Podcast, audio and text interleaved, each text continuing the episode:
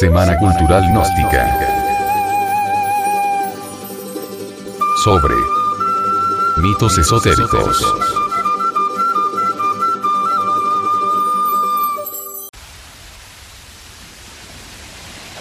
El mito de la creación según los Kogi.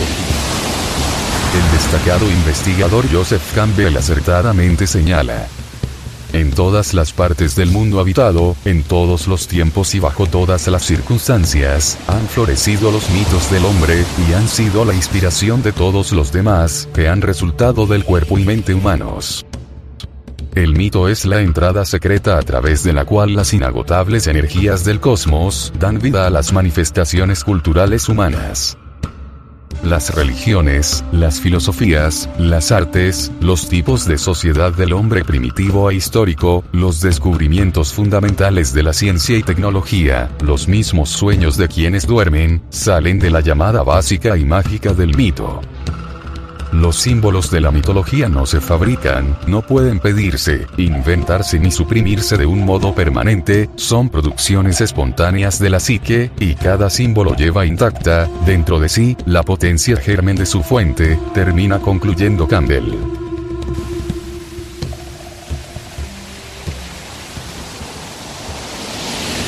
El mito de la creación dice, primero estaba el mar. Todo estaba oscuro no había sol, ni luna, ni gente, ni animales, ni plantas. Solo el mar estaba en todas partes. El mar era la madre. Ella era agua y agua por todas partes, y ella era río, laguna, quebrada y mar, y así ella estaba en todas partes. Así, primero estaba la mar. Se llamaba Gaulchoban. Primero estaba el mar. Bajo el término mar, se encierra lo que han convenido llamar entre los filósofos Oji, el mar hermético. Y sitúan este mar en las glándulas sexuales de los seres humanos, en sus secreciones sexuales. Y de esa sustancia sagrada para ellos, brota la vida. En otras partes de Indoamérica, a ese mar se le llama, el agua de nuestra madre. Esa madre es el sexo y sus secreciones. Esa madre para los Koji, es la energía misteriosa que hace existir el universo. Ella es Gauchoban, Kazuma, Seiyuban Abase, es de Gauka, que la representaban con el río, laguna, quebrada y mar. Y así estaba la madre, el sexo y su fuerza creadora, en todas partes. Esto nos hace recordar a la Divina Madre de todas las civilizaciones y culturas que han existido a lo largo y ancho de nuestro planeta Tierra, por ejemplo, entre los egipcios es Isis, en el México antiguo es Tonantzin, entre los cristianos es María, Kundalini en la India, Rea entre los griegos, Miriam entre los hebreos, Api en Roma, Uruala entre los nórdicos, Deva Mater en latín, etcétera, etcétera. Esto nos indica que ella, como diosa, agua, mercurio, etc., está en todas partes. Lamentablemente, la humanidad desconoce absolutamente el poder del sexo, incluso, lo condenan. No saben que para el puro todo es puro, para el impuro todo es impuro, o sea, vemos el sexo según nuestras percepciones. Si las percepciones nuestras son subjetivas, sensualistas, así lo vemos. Pero si nuestros discernimientos van más allá del sensualismo, entonces lo podemos apreciar como algo trascendente y trascendental. La humanidad ha olvidado por completo la naturaleza. La ha condenado de raíz. Quien condena la naturaleza tiene que empezar por condenar el sexo, porque toda la naturaleza surge de él. Toda la naturaleza es una inundación de la energía sexual, de amor. Las aves cantan, los árboles florecen, y todo eso es energía sexual en explosión. Los cogí saben todo eso. Ellos ven en las flores símbolos sexuales. Ellos perciben que el canto de los pájaros es sexual. Todas las cosas son energía sexual. Toda la naturaleza se propaga a sí misma, se dirige hacia un éxtasis de amor y existencia más profundo.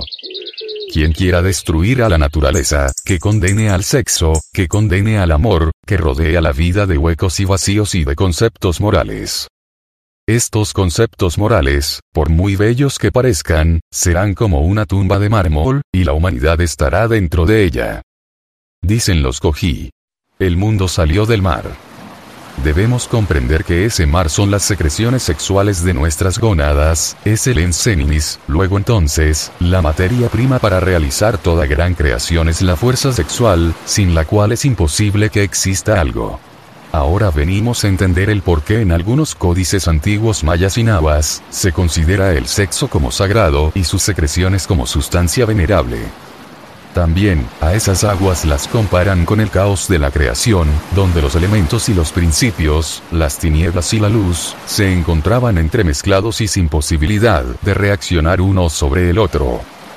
Un antropólogo cuyo nombre no mencionamos, dijo, si analizamos detenidamente el proceso evolutivo e involutivo de los pueblos, encontramos que toda civilización se desarrolla y crece hasta alcanzar los niveles máximos de cultura cuando se cumplen las leyes de la regeneración sexual constante.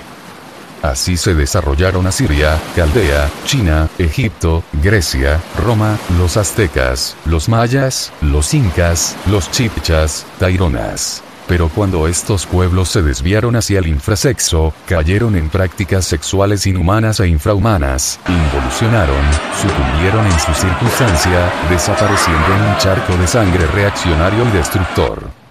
Este mito de los Cojí, etnia de la Sierra Nevada de Santa Marta, nos enseña que el camino para la transformación de cada uno de los seres humanos, se encuentra en nuestras secreciones sexuales, porque allí están, como dicen algunas escrituras sagradas antiguas, como el Mahabharata, los gérmenes solares para crear al verdadero hombre, que es el rey, el amo de la creación, muy distinto al homúnculo racional, que ni siquiera es dueño de sus propios procesos psicológicos, pues sus semejantes tienen el poder de llevarlo de la esperanza a la desesperación, de la tristeza a la alegría, y eso se debe a que su pensar, sentir y actuar, depende del pensar, sentir y actuar de los demás.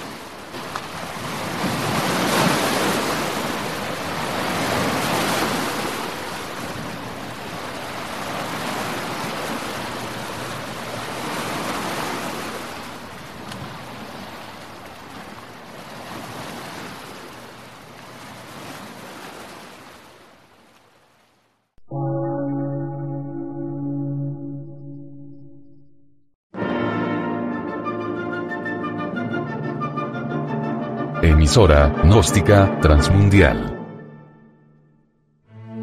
Por una nueva civilización y una nueva cultura, sobre la faz de la Tierra.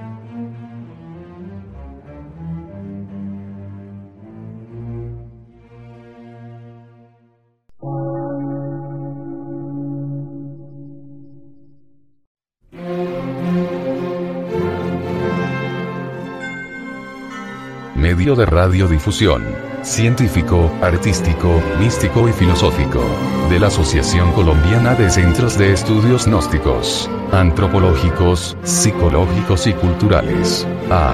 C.